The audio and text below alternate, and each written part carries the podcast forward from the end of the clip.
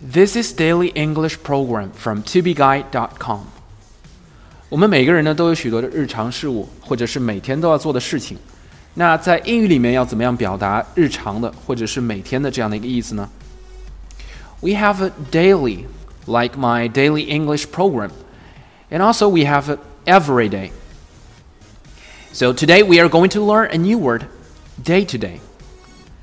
That's D A Y dash T O dash D A Y. We have day to day task 每日的工作，day to day affairs 每日的事务，或者是 day to day activity 每天的活动。I have used both applications and find them wonderful for day to day tasks. 这两个应用程序我都用过，我发现它们对于日常工作都很不错。 I have used both applications and find them wonderful for day to day tasks. This happens both in the workplace and in day to day life. 这种现象在工作场所和日常生活中都会发生。This happens both in the workplace and in day to day life.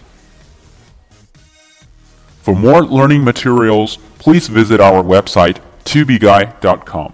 也可以关注我的微信公众号“二 B 英语”，在那里我每天都会更新 Daily English 的视频版本。